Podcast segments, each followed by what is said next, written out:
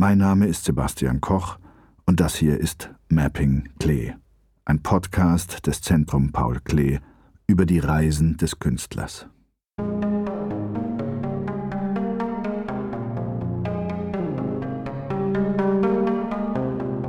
Italien 1901. Nach Abbruch seines Kunststudiums in München bei Franz von Stuck unternimmt Paul Klee im Oktober 1901 mit seinem Berner Freund, dem Bildhauer Hermann Haller, eine Reise nach Italien. Der Besuch der berühmten Kulturstätten in Pisa, Rom, Neapel und Florenz gehörte auch am Anfang des 20. Jahrhunderts noch zum Ausbildungskanon junger Künstler. Die beiden bleiben sieben Monate in Italien. Paul Klee, der zum Zeitpunkt der Reise 21 Jahre alt ist, dokumentiert seine Eindrücke in Tagebüchern, Postkarten und zahlreichen Briefen, die meisten davon an seine geliebte Lilly Stumpf in München und seine Eltern in Bern.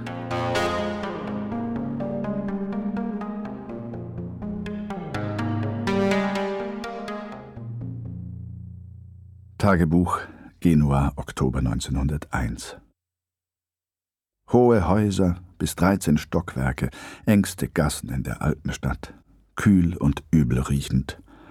Abends dicht mit Menschen besetzt, tags mehr mit Jugend, deren Windeln flattern wie Flaggen in einer Feststadt in der Luft.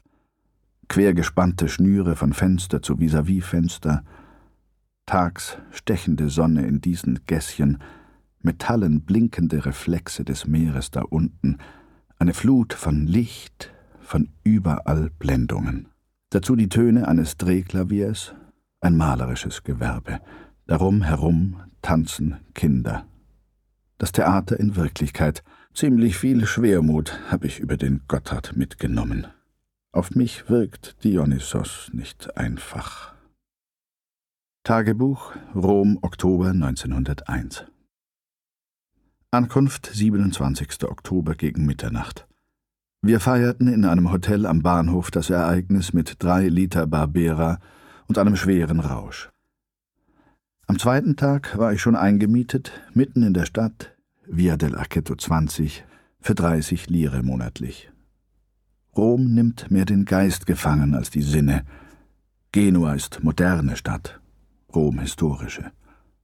Genua ist dramatisch, Rom episch. Daher lässt er sich nicht im Sturm nehmen.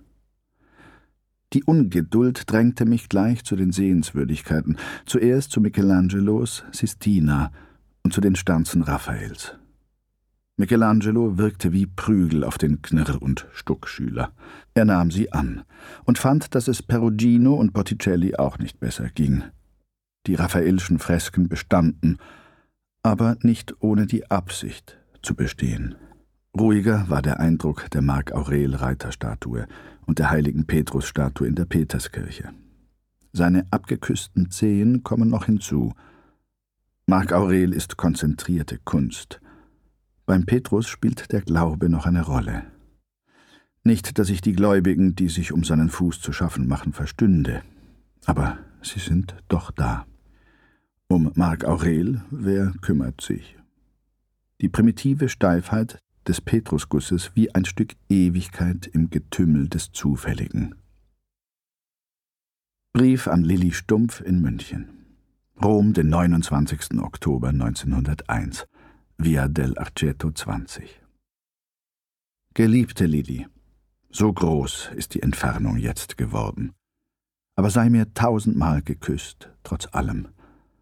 Und nun will ich dir einige flüchtige Eindrücke der vergangenen, bewegten Tage geben, um dir womöglich einige fesselnde Bilder vor Augen zu zaubern. Du musst immer bedenken, wie kostbar die Zeit ist, wenn man eine solche Reise tut. Und weiter am 2. November.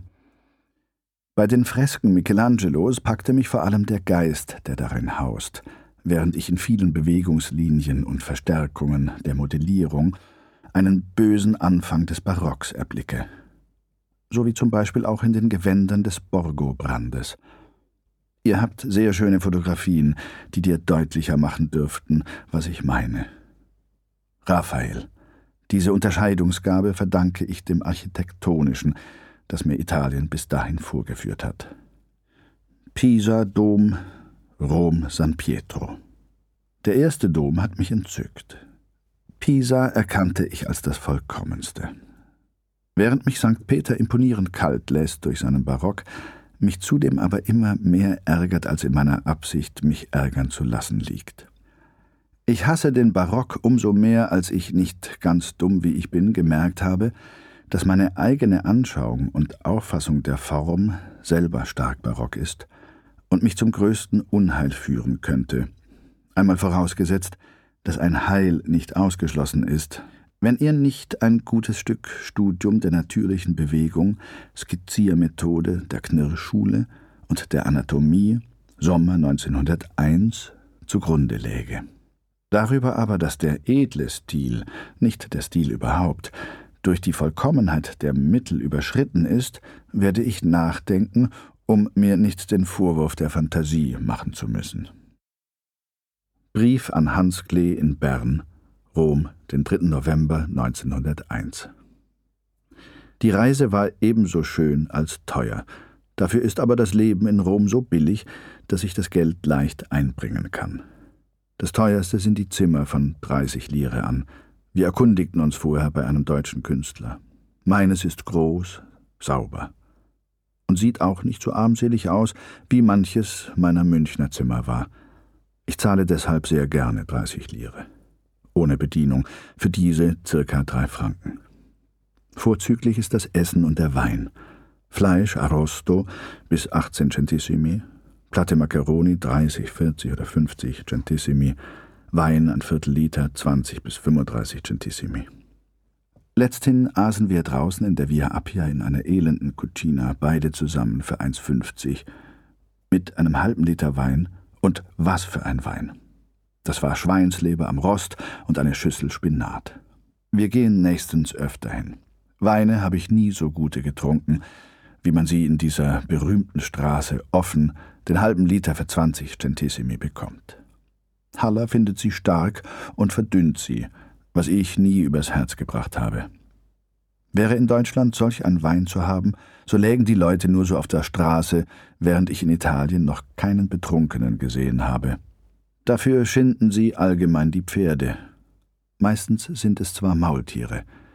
Die Esel werden fast besser behandelt, sehen auch sehr schön aus. Katzen aber scheinen geschützt zu sein. Sie tragen oft Glöcklein und haben einen ganz anderen Typ als die Schweizer Katzen. Wohl weil die mehr aufs Rauben, Ratten, angewiesen sind. Dadurch vergrößert sich die Schnauze bedeutend, während die Stirn zurücktritt und die Augen etwas flach und weit auseinanderstehen. Besonders die Genueser Katzen zeigen das, wo der Hafen voll davon ist. Alle sind ganz zahm. Hunde habe ich erst in Rom gesehen. Mailand ist überhaupt ganz tierlos, was auch etwas zu dem ungemütlich vornehmen Aussehen dieser Stadt beiträgt. Tagebuch Rom November 1901 so weit bin ich jetzt, dass ich die große Kultur der Antike und ihre Renaissance überblicke. Nur zu unserer Zeit kann ich mir kein künstlerisches Verhältnis denken. Und unzeitgemäß etwas leisten zu wollen, kommt mir suspekt vor. Große Ratlosigkeit. Deshalb bin ich wieder ganz Satire. Sollte ich mich noch einmal ganz darin auflösen? Vorläufig ist sie mein einziger Glaube. Vielleicht werde ich nie positiv. Jedenfalls werde ich mich wehren wie eine Bestie.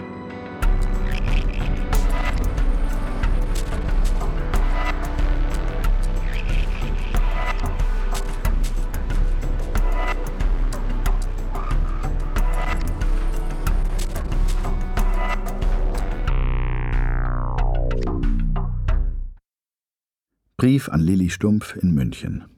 Rom, den 11. November 1901. Und nun ist ja der ersehnte Brief angekommen mit all den Erinnerungen an das gediegene München.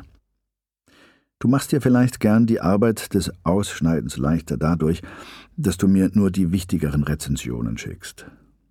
Die Satire zündet giftig und meist recht lustig in manchen dunklen Winkel. Ich habe viel gelacht. Der Leitartikel und das unterirdische Orchester sind sogar sehr schön. Brauchst du einmal etwas zurück, so schreib's drauf. Ich bewahre alles auf. München ist nur äußerlich eine trübe Stadt. Innen waltet ein kräftiger Sinn für das Schöne, besonders in der Musik, eine Hingabe und ein Unternehmungsgeist wie kaum irgendwo. Hier steht es, soviel ich bis jetzt sehen konnte, ganz traurig damit. Das Theater ist eine Art Zirkus, das Publikum spuckt und raucht, die Sänger überschreien und überspielen sich, und ein sehr großes Orchester tut sich gütlich im Rasen und Schmettern. Tagebuch Rom, November 1901 Ich arbeite an einer Komposition. Einst waren es sehr viele Figuren. Ich nannte sie moralisierend auf Irrwegen. Stuck nennt ein Bild die Sünde. Jetzt ist die Beleuchtung satirisch. Die Figuren sind auf drei konzentriert. Die Liebesfährte. Jetzt habe ich das Weib weggelassen. Die Aufgabe ist einfacher und doch nicht bescheidener. Das Weib soll in der Gebärde der drei dreimal ausgedrückt werden. Ich muss mich auf das Intimere konzentrieren. Große Munition ist nicht da. Wozu dann die Kanone? Brief an Lilli Stumpf in München, Rom, den 28. November 1901. Mein Opus 1 sieht ganz so aus, dass es vielleicht eine letzte Vorstudie wird. Dann müsste ich aber das Ganze bald ausführen, sonst will ich es noch weiterentwickeln, was kaum mehr möglich ist. Denn ich bin an einer Einfachheit angelangt, die ans Primitive grenzt. Vielleicht lasse ich es einmal fotografieren, um dir einen Begriff davon zu geben. Brief an Lilli Stumpf in München, Rom, den 5. Dezember 1901.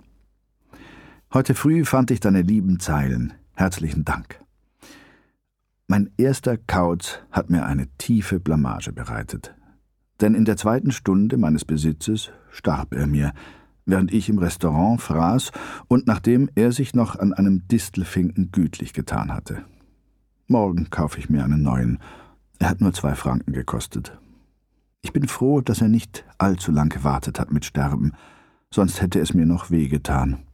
So ist es mehr ärgerlich und, wie gesagt, eine Blamage. Der neue Kauz ist sehr lebendig und trachtet jeden Moment danach, von der Kette zu kommen. Es braucht viel Geduld, ihn auf sein Postament zu gewöhnen und wird auch nicht so bald gelingen. Aber das ist sicher. Seither ist es wieder sehr gemütlich bei mir.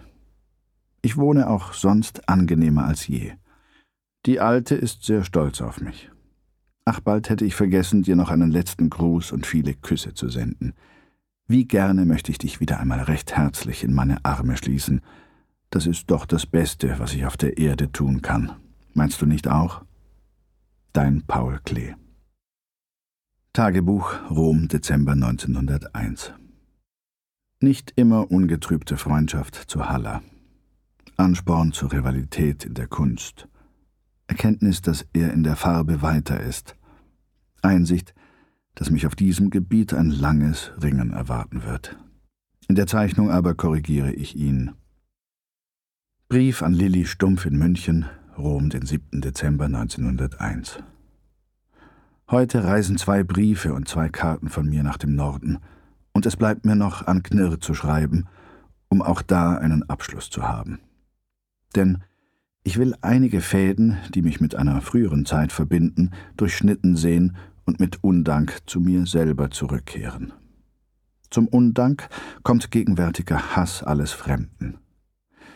Mit meiner Familie sehe ich mich nur eng verbunden, weil es mir jetzt wieder einmal klarer geworden ist, was da für mich getan wird. Misstrauisch mehr denn je suche ich zu erforschen, wer mir wirklich gut gesinnt ist, und bin bei wenig Menschen beruhigt. Außer diesen beobachte ich alles scharf. Freunde hatte ich nie viele, Heute komme ich mir hier fast verlassen vor. Zu Blösch zieht es mich immer noch am meisten hin, obwohl wir uns in den letzten Jahren der Entwicklung zu wenig sahen, um noch ganz so einträchtig zu sein wie früher. Lottmar hat für die Zukunft große Chancen, während ich mit Haller mehr ins Divergieren gerate. Ich traue seiner Ehrenhaftigkeit und er wohl auf etwas derartiges an mir, sonst verbindet uns jedoch nichts Engeres.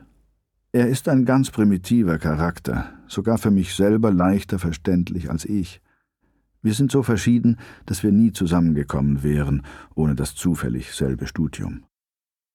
Ansichtskarte an Hans Blösch in Bern, Rom, den 9. Dezember 1901. Lieber Hans, warum schreibst du deinem Freunde nicht? Es gefällt mir immer besser hier und alles ist in Ordnung. Wie geht es dir? Was macht der Doktor? Ich arbeite nicht viel, aber es geht mir etwas leichter als früher. Aber ich komme nur noch zur Satire. Im übrigen Gebiet ist schon viel zu viel herumgemalt worden, wie man hier deutlich sehen kann. Das Schönste aber sind die Antiken, die hier nur so herumlungern. Unter den Musen habe ich bereits einige Liebschaften. Eine hat Klinger wohl auf fotografischem Weg gestohlen. Stuck hat Zentauren gemaust, alle haben hier irgendwie gestohlen und drüben in Deutschland gelten sie für Originale. Die deutsche Malerei ist immer noch klassizistisch angehaucht, das gewöhnt man sich nicht leicht ab am Rhein. Man kommt hier doch allem auf die Spur. Ich werde von Tag zu Tag gescheiter. Im März oder April geht's nach Florenz auf zwei Monate. Herzlicher Gruß, Dein Paul Klee. Brief an Lilli Stumpf in München. Rom, den 12. Dezember 1901. Endlich hat es meine Lilli dazu gebracht. Herzlichen Dank für das große Opfer und noch mehr für das liebliche Bildchen. Es ist geschmackvoll und ähnlich, jedenfalls weitaus das Beste, das je von dir gemacht wurde. Meine Lili wird freilich nie aus einem Fotografenapparat wandern höchstens aus der Hand eines Künstlers, der ich aber kaum selber sein werde. Bisher habe ich wenigstens kein Porträt zustande gebracht. Da ich mich so schön belohnt finde, bin ich froh, über die zwei Tage zu lange Pause nicht gemurrt zu haben, wozu ich freilich Lust hatte. Gern möchte ich dir ein Briefchen extra senden. Deine Briefe sind alle richtig frankiert. Die meinen auch? Wenn ich mir nicht vor deinen Eltern etwas vormachen wollte – also kommen diese freudigen Zeilen erst mit dem Übrigen. Sei herzlich in meine Arme geschlossen. Tagebuch Rom, Dezember 1901. Im Januar werde ich dem Deutschen Künstlerverein beitreten, um wieder zum Zeichnen nach der Natur zu gelangen. Wenn ich nächsten Winter in Bern bin, habe ich dann Zeit und Gelegenheit, ganz gründlich Anatomie zu lernen, wie ein Mediziner. Wenn ich die weiß, kann ich alles von den ekelhaften Modellen unabhängig zu sein. Denn auch ein Satiriker ist gern frei und unabhängig. Jetzt donnert es wieder ganz unheimlich, wie unterirdisch, leise und intensiv das alles zittert, und das um Weihnachten. Erdbebenstimmung. Brief an Lilli Stumpf in München, Rom, den 23. Dezember 1901. Als ich dann nach Hause kam, lag ein gelber Zettel auf meinem Tisch mit der Meldung, dass mich auf der Post etwas erwartete. In der Hoffnung auf einen Brief überstürzte ich die Sache und ging auf eigene Faust hin. Natürlich ohne Erfolg, weil ich nach dem Zollamt forschte, während es als postlagernde Drucksache auflag. Hierauf zog ich den in der Nähe wohnenden Herrn zur Rat, und dann war erst die Sache erreichbar, und der Schalter entleerte sich zweier Pakete, deren Gewicht ich begriff, als ich den Namen Beethoven las. Du hast mir mit diesen Quartetten wieder ein Geschenk fürs Leben gemacht. Das tust du einmal nicht anders, und im Verwöhnten kommt es bald als selbstverständlich vor, nach der Weise vom letzten Mal bedacht zu werden. Mit deiner eigenen lieben Person hast du da ein Prinzip eingeführt, das mich sehr beglückt. Wenigstens komme ich mir schon jetzt als reicher Mann vor. Zum Dank will ich dir auch so ganz leise ins Ohr sagen, dass alles an mir dein ist, in der geheimen Hoffnung, dass es dir einen Augenblick süßer Freude bereite. Leb wohl, mein Lieb, und vergiss auch über die festliche Zeit nicht, jeden Morgen und jeden Abend an mich zu denken. Brief an Lilli Stumpf in München, Rom, den 8. Januar 1902. Im Constanzi hörte ich zum ersten Mal eine Oper von Donizetti, die Favorita, wobei ich nicht weiß, ob es sich sehr glücklich getroffen hat. Diese Oper mahnt sehr an die Taten Meyerbeers und Alevis und ist lange nicht so reich an Beglückendem wie Rossini. Die Kadenzen der Sänger wollen einen umbringen. Einer sang aber fast wie ein Gott, mit einer Stimme wie aus einer anderen Welt. Das ist der Tenor Bonci, dessen berühmter Name auf dem Zettel fett gedruckt steht. Leider ist er klein wie ein Spatz. Die anderen sangen mäßiger, obwohl noch die Stimme der Primadonna verblüfft, besonders durch phänomenale Brusttöne. Im Übrigen aber ist sie eine Gans. Künstlerisch waren die Ensembles und Chöre sehr rein und wundervoll plastisch durch Schwellungen größeren Stiles. Dirigent Vitale. Das Orchester wie gewohnt glänzend. Ganz schrecklich ist die Darstellung. Kein Funken dramatischen Lebens, obwohl alle rasen. Bis Singen wird dadurch ertrotzt, dass man die neue Nummer durch Toben unmöglich macht. Ein Hohn sind die Eintrittspreise. Letzte Aufführung Ingresso 3, Premieren 5 Lire, Galerie ist eine Lira, billiger aber unten, nicht wie in München.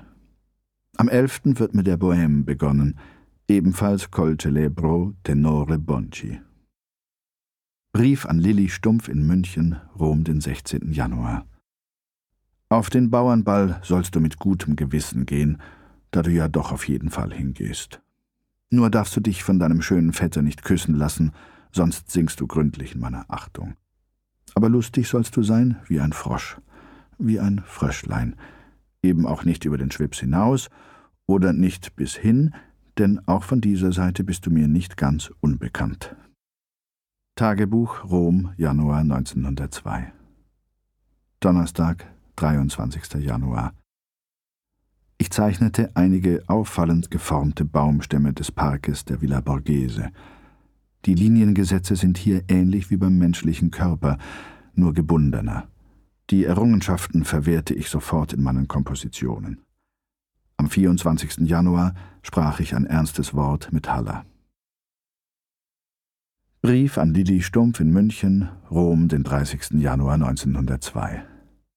Schreib mir bald, auch über den Fasching, der mich hier nicht berührt, ich bin auch zu alt dafür, und schreib mir noch einmal ausführlich über den Bauernball.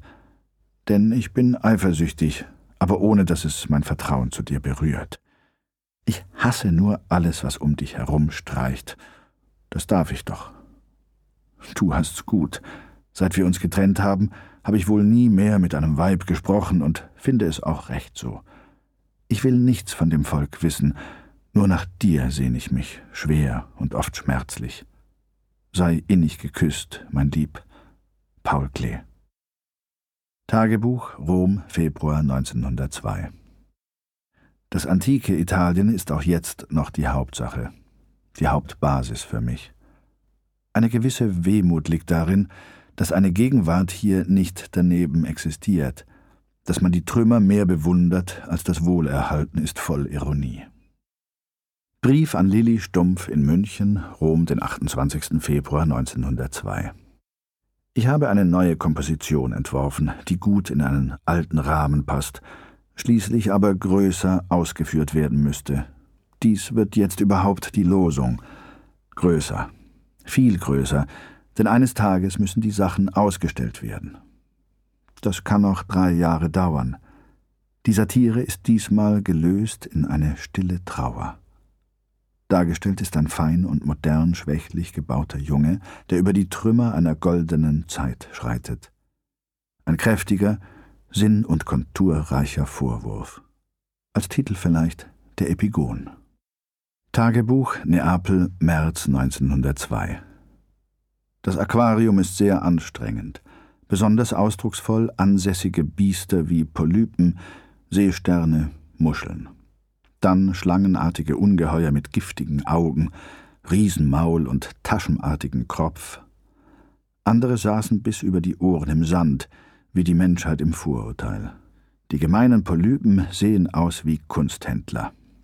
Besonders einer äugte kompromittierend vertraulich nach mir, als ob ich ein neuer Böcklin wäre und er ein zweiter Gurlit. Niente affari. Ein galertartiges, engelhaftes Tierchen, durchsichtig seelisch, schwamm in fortwährender Bewegung auf dem Rücken unausgesetzt ein feines Fähnchen drehend, der Geist eines versunkenen Dampfers. Oben in der Bibliothek die Fresken Marets. Der Stoff wäre mir vor einem halben Jahr noch ganz fremd gewesen. Jetzt kann ich mich hineinfinden. Die Darstellung aber kommt mir aus dem Herzen.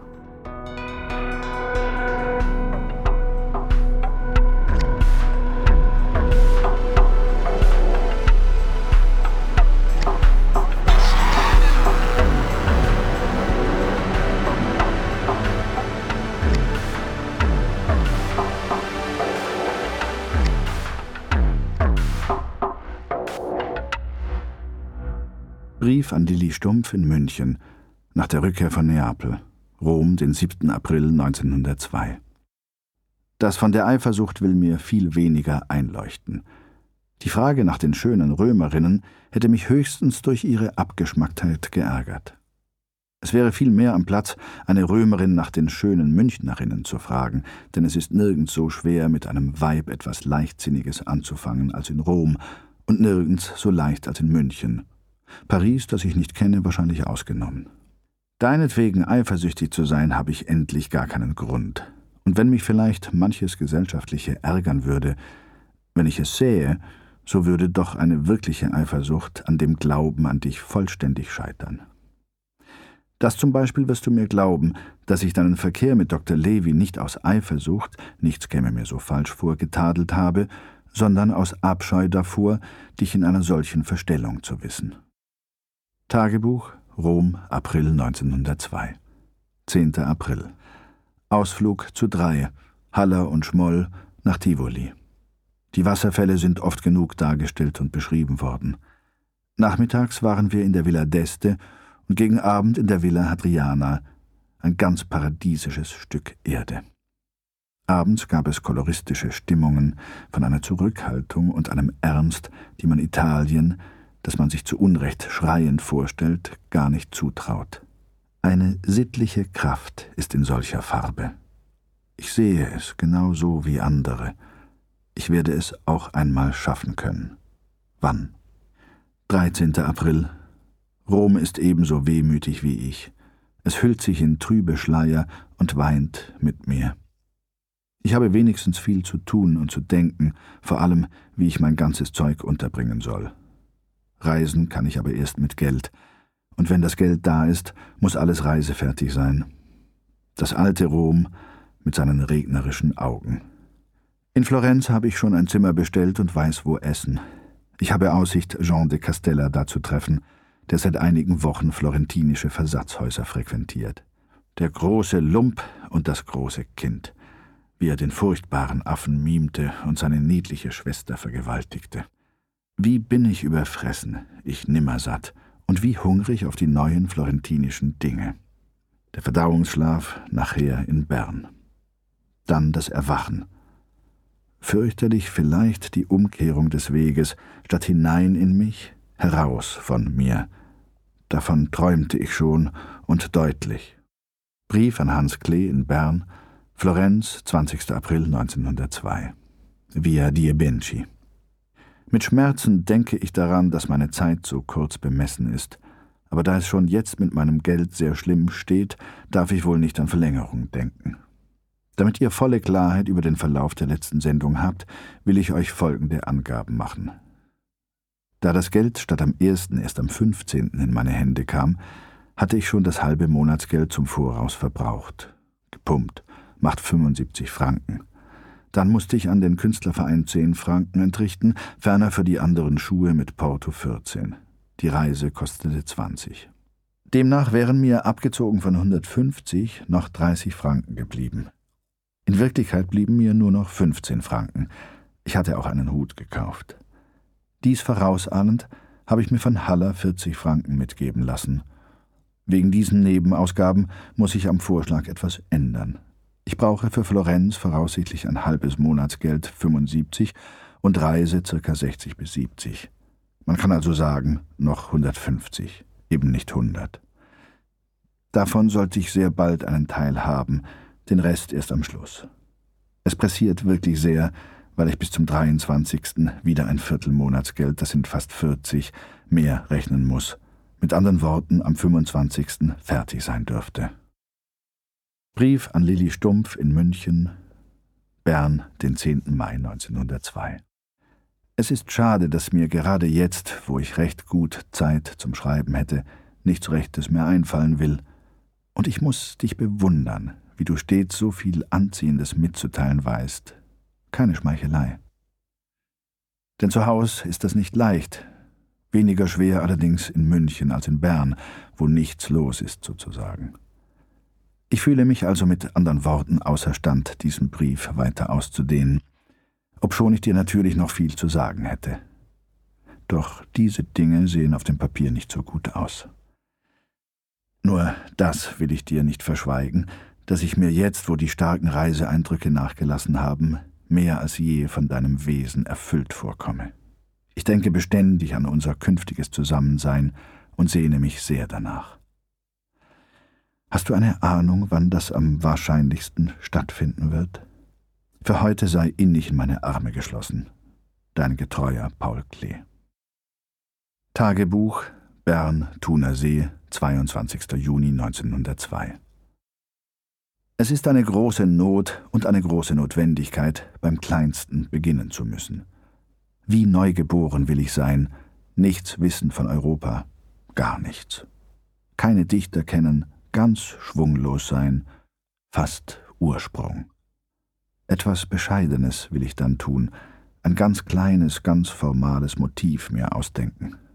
Mein Stift wird es festhalten können, ohne alle Technik. Ein günstiger Moment genügt. Leicht ist das Kleine knapp darstellbar. Und schon ist vollbracht. Es war eine winzige, aber eine wirkliche Handlung, und aus der Wiederholung kleiner, aber eigener Taten wird einmal ein Werk, auf das ich bauen kann.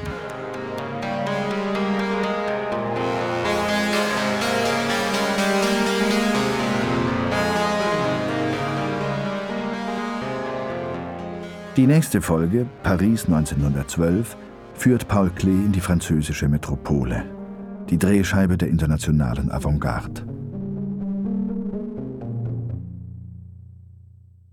Mapping Klee ist eine Podcast-Serie des Zentrum Paul Klee.